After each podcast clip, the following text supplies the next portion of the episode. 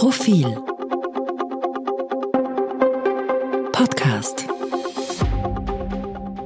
Herzlich willkommen beim Mittwoch-Podcast, dem Innenpolitik-Podcast von Profil.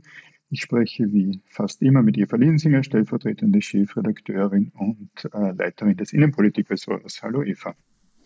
Hallo, liebe Zuhörerinnen und Zuhörer. Hallo Christian. Und ich bin der Christian Reiner, Herausgeber, Chefredakteur Profil. Beginnen wir heute mit Side Letters, ein Wort, das vermutlich sehr vielen Menschen bis vor einer Woche äh, relativ wenig oder gar nichts gesagt hatte, äh, bis nämlich Profil gemeinsam mit dem ORF, mit der Zeit im Bild, äh, einen Side Letter, ich denke aus dem Jahr 2017 veröffentlicht hatte, nämlich den Side Letter zum Koalitionsübereinkommen zwischen Türkis und Blau. Und der hatte es in sich, da war sehr, sehr viel abgesprochen, wovon äh, bis dahin in dieser Form jedenfalls manche etwas geahnt hatten, aber dass das in der Form verschriftlicht war, war überraschend.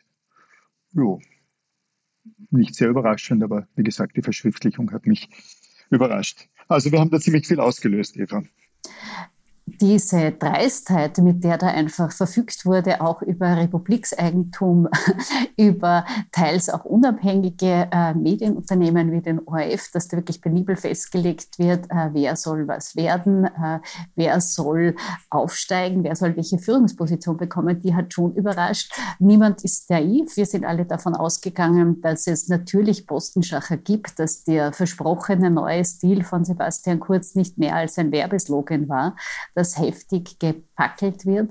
Äh, aber das so unverblümt festzuhalten, das hat schon überrascht und das ist einer der wenigen Sideletter, die das Licht der Öffentlichkeit erblickt haben. Nicht zuletzt geht es auch darum, auch im U-Ausschuss wurde darüber gesprochen, wann welche Postenvergabe denn in der Regierung abgemacht wurde. Und da hat es oft geheißen, nein, das sei selbstverständlich nur Sache der Aufsichtsorgane gewesen. Das ist dadurch einfach der Unwahrheit eindeutig überführt worden und deswegen hat es für Aufsehen gesorgt. Es gab aber dann noch einen zweiten Sideletter, den auch wir, den auch andere Medien veröffentlicht haben, der mit den Grünen, der jetzt die Grünen ordentlich in Turbulenzen bringt, oder? Allerdings, weil in diesem Sideletter Ähnliches, äh, Ähnliches vereinbart war, vielleicht etwas differenziert und das ist der Sideletter der äh, nicht schwer zu erraten, der schwarz-türkisen grünen Koalition jetzt. Das bringt, der bringt die Grünen besonders deshalb in äh, Verruf oder in, äh, in Schwierigkeiten aus zwei Gründen. Einerseits hätte man bei den Grünen erwartet, dass die sich mit Sidelettern etwas zurückhalten würden. Darüber hinaus ist Werner Kogler jetzt unter Druck, weil doch einiges, was dort vereinbart wurde, am grünen Bundeskongress vorbei äh, geschleust wurde, indem diese Dinge dort eben nicht besprochen wurden jetzt ein, ein stark grünes Problem.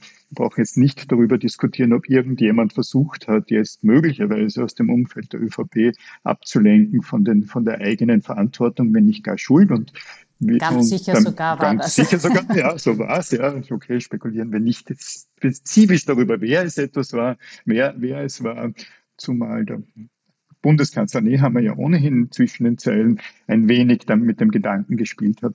Äh, für mich ist wichtig, dass man differenziert zwischen den Dingen, die selbstverständlich sind und jenen, die nicht selbstverständlich sind oder sogar rechtlich problematisch sind. Natürlich ist es so, dass eine Bundesregierung, äh, eine Koalition, die eine Bundesregierung wird, Absprachen trifft, sich Dinge ausmachen muss. Und ich habe auch ein gewisses Verständnis dafür, dass nicht alles im Koalitionsübereinkommen äh, verbrieft sein äh, muss, dass das verschriftlicht wird. Ich hielt es für naiv, äh, wie einige jetzt es, ich glaube, äh, Josef Czap war es, äh, und andere auch. Ich halte es für naiv zu sagen, dass das könnte man sich mündlich ja ausmachen und es würde auch nicht viel Unterschied machen. Der, einer der großen Unterschiede äh, zwischen den Dingen, die Teil eines Übereinkommens äh, sind und die man vielleicht auch verbrieft haben muss und jenem, was es nicht sein sollte, ist jedenfalls ein rechtliches. Also dort, wo Dinge ausgemacht werden, die zum Beispiel dann Postenbesetzungen sind, die durch Aufsichtsräte wie in der ÖBAG erfolgen sollten. Dort wird es rechtlich problematisch und einmal mehr wird es rechtlich problematisch für Sebastian Kurz, der ja immer gesagt hat, er hat nichts zu tun gehabt mit all jenen im Bereich der staatlichen Holding äh, zu vergebenden Posten. Dort wird es rechtlich heikel, weil dass man sich ausmacht, dass der Eigentümer ein, ein Recht hat, über seine Vertrauenspersonen Aufsichtsräte zu bestimmen, das verstehe ich noch dass allerdings über diese Aufsichtsräte hinweg dann Postenbesetzungen vorab ausgemacht werden. Das ist, äh, jeden, das ist, das ist rechtlich problematisch. Und die zweite Sache, die du angesprochen hast, ist der ORF. Im ORF wurde offensichtlich weit über das Nominierungsrecht, das die Bundesregierung und andere politische Gremien haben äh, weit über dieses Nominierungsrecht der Stiftungsräte, das sind sowas wie Aufsichtsräte, hinaus wurden Posten besetzt. Und auch hier wiederum, äh, ich finde schon empörend, dass die Bundesregierung Stiftungsräte in dieser Form äh, bestellen kann, dass darüber hinaus über diese Stiftungsräte hinweggegangen wurde und dort journalistische Positionen bezogen wurden. Das ist etwas, worüber wir uns besonders äh, äh alterieren sollten im positiven Sinne, weil das schlicht ein Eingriff in die äh, Eingriff in, die, in die, die Freiheit des größten österreichischen Mediums ist, in die journalistische Freiheit.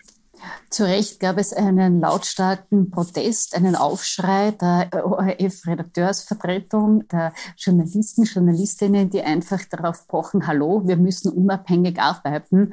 Der ORF gehört nicht den Parteien, sondern er gehört den äh, Zuhörerinnen, Zuhörern, Zusehern. Ähm, und da einfach auf ihre Unabhängigkeit pochen. Jetzt ist relativ neu der neue ORF-Chef im Amt. Das wird eine seiner ersten Bewährungsproben sein, zu sehen, wie er damit umgeht. Ähm, es gab in dieser ganzen Causa Sideletter heute eine Zusatzwendung, der immer noch neue, ein bisschen kann man es noch sagen, vielleicht noch äh, neue Bundeskanzler Karl Nehammer hat relativ ähm, pathetisch heute versprochen, es wird zukünftig keine Sideletter mehr geben kann man ihm glauben oder nicht. Es wäre jedenfalls eine Kehrtwendung ähm, und es zeigt auch, wie tief diese ganze Seidletter-Affäre in die Parteien hineingeht. Es ist ohnehin schon eine große Politikverdrossenheit äh, vorhanden. Das rührt weiterhin an dem, das schürt weiterhin das Image lauter Gauner. Glaubst du, dass er das einhalten kann? Kann Politik ohne Seidletter auskommen? Ist die Frage, wer Bundeskanzler sein wird, wenn das beim nächsten Mal äh, zur Diskussion steht, Sideletter oder nicht. Ich glaube, eine Koalition kann nicht ohne Nebenabsprachen äh, funktionieren. Die können durchaus auch in schriftlicher Form äh, erfolgen und es wäre naiv zu glauben, dass das, dass das nicht so ist. Vielleicht wird das in Zukunft dann mündlich sein. Das ist dann die Frage, inwieweit das sozusagen man darauf, darauf pochen kann. Aber es wäre naiv zu glauben, dass das nicht geht. Man kann nicht alles in ein Koalitionsübereinkommen reinschreiben, was zum Zeitpunkt der, der, des, der Koalitionsvereinbarung äh, notwendigerweise äh, besprochen oder beschlo beschlossen wird.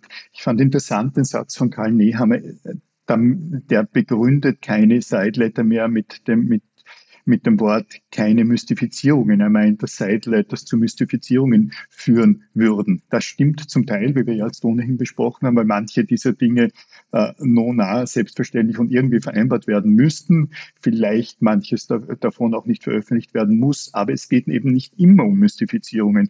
Und da macht er sich schon ein wenig der falschen Wortwahl schuldig, wenn er, weil er, weil die Message an die Bevölkerung ist, das sei insgesamt eine Mystifizierung, damit auch das, was wir publiziert haben, was andere auch publiziert haben. Nein, es sind nicht nur Mystifizierungen, wie wir eben besprochen hatten. Es ist zum Teil skandalös, was den ORF betrifft und zum Teil einfach extrem unappetitlich und zum Teil möglicherweise auch rechtlich relevant.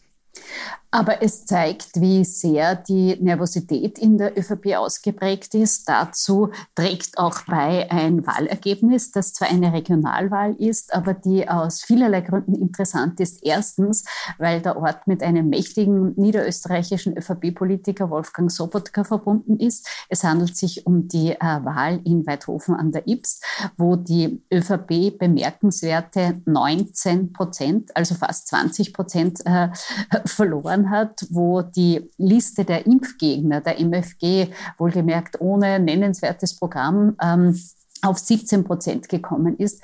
Das lässt in der ÖVP alle Alarmglocken schrillen, äh, aus zwei Gründen, weil äh, es sich doch zeigt, dass sehr viele der FPÖ-Wähler, die bei der ÖVP Unterschlupf gefunden haben, jetzt wieder davontreiben, damit logischerweise auch die Nummer eins Position der ÖVP gefährdet ist und weil es zweitens zeigt, dass der Unmut, der Zorn über die Corona-Politik, die Impfpflicht äh, sehr hoch ist. Warum ist das wichtig? In Niederösterreich finden planmäßig Anfang nächstes Jahres äh, Landtagswahlen statt. Da geht es immerhin darum, eine absolute Mehrheit zu verteidigen. Da geht es immerhin darum, die wohl größte Machtbasis der ÖVP, aus der viele kommen, nicht zuletzt auch der neue Bundeskanzler Nehammer, zu festigen. Auch deswegen ist die Nervosität in der ÖVP sehr groß.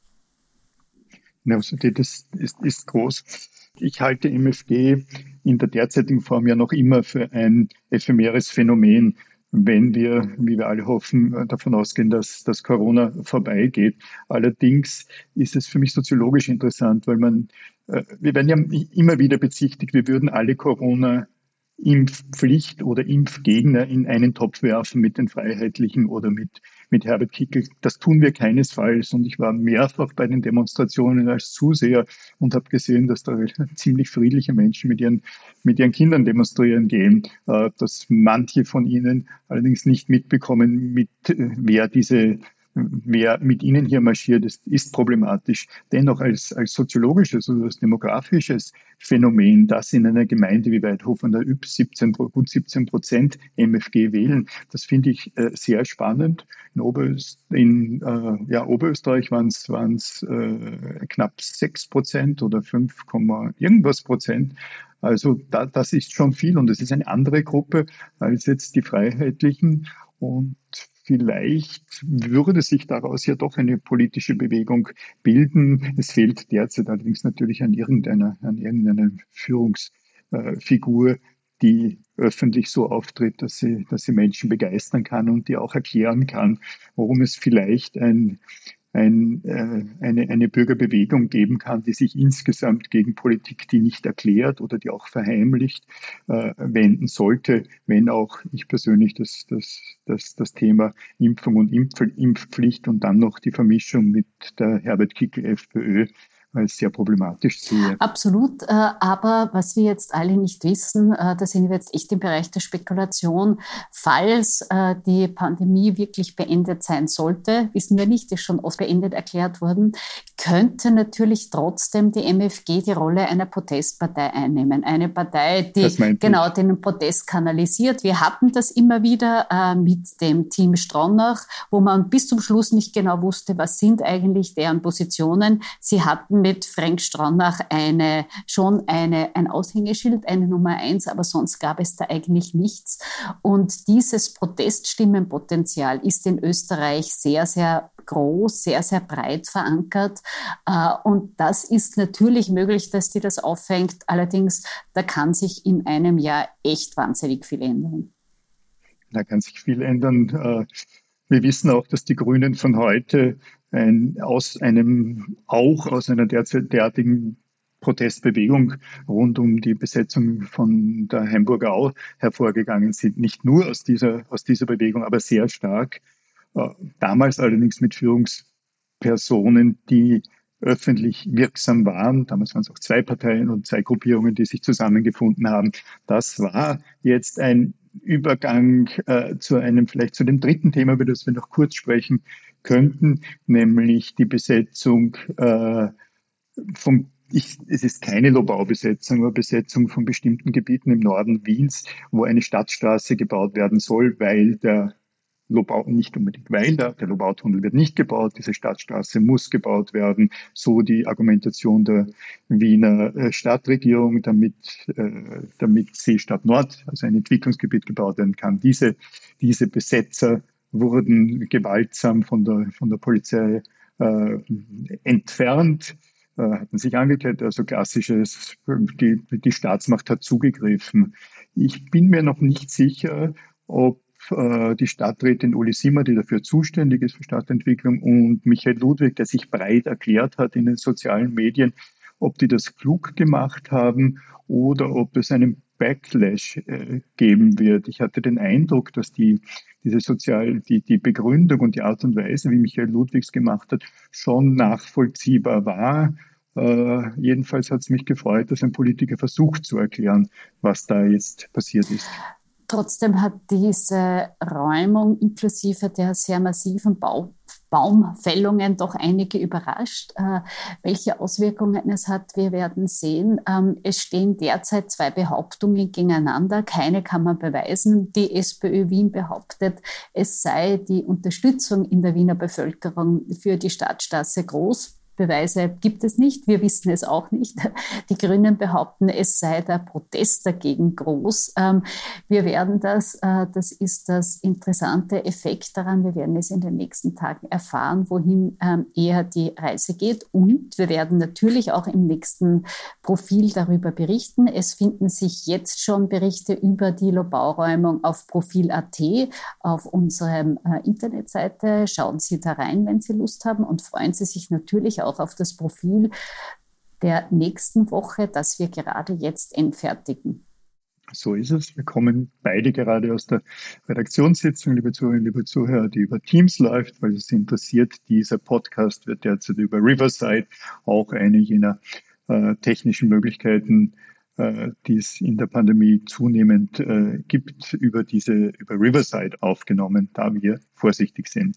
Liebe Eva, herzlichen Dank fürs Diskutieren. Heute hatten wir mehrere Themen, nicht nur Corona. Und manche haben wir sogar noch ausgelassen, nämlich die, den Wechsel an der Spitze der SPÖ Oberösterreich, die es immer Richtig, wieder, daran dachte ich auch als Oberösterreicher. die es immer wieder mhm. mit äh, Zielsicherheit zustande bringt. Die ÖVP hat ein Problem. Oh ja, wir machen eine Personaldiskussion, das haben wir ausgelassen, aber äh, man muss nicht über alles reden. Danke dir fürs Diskutieren. Danke Ihnen, liebe Zuhörerinnen und Zuhörer, fürs Zuhören. Bis nächste Woche. Liebe Zuhörer, liebe Zuhörer, ich wünsche noch eine gesunde und fröhliche Woche und bis zum nächsten Mal. Auf Wiederhören.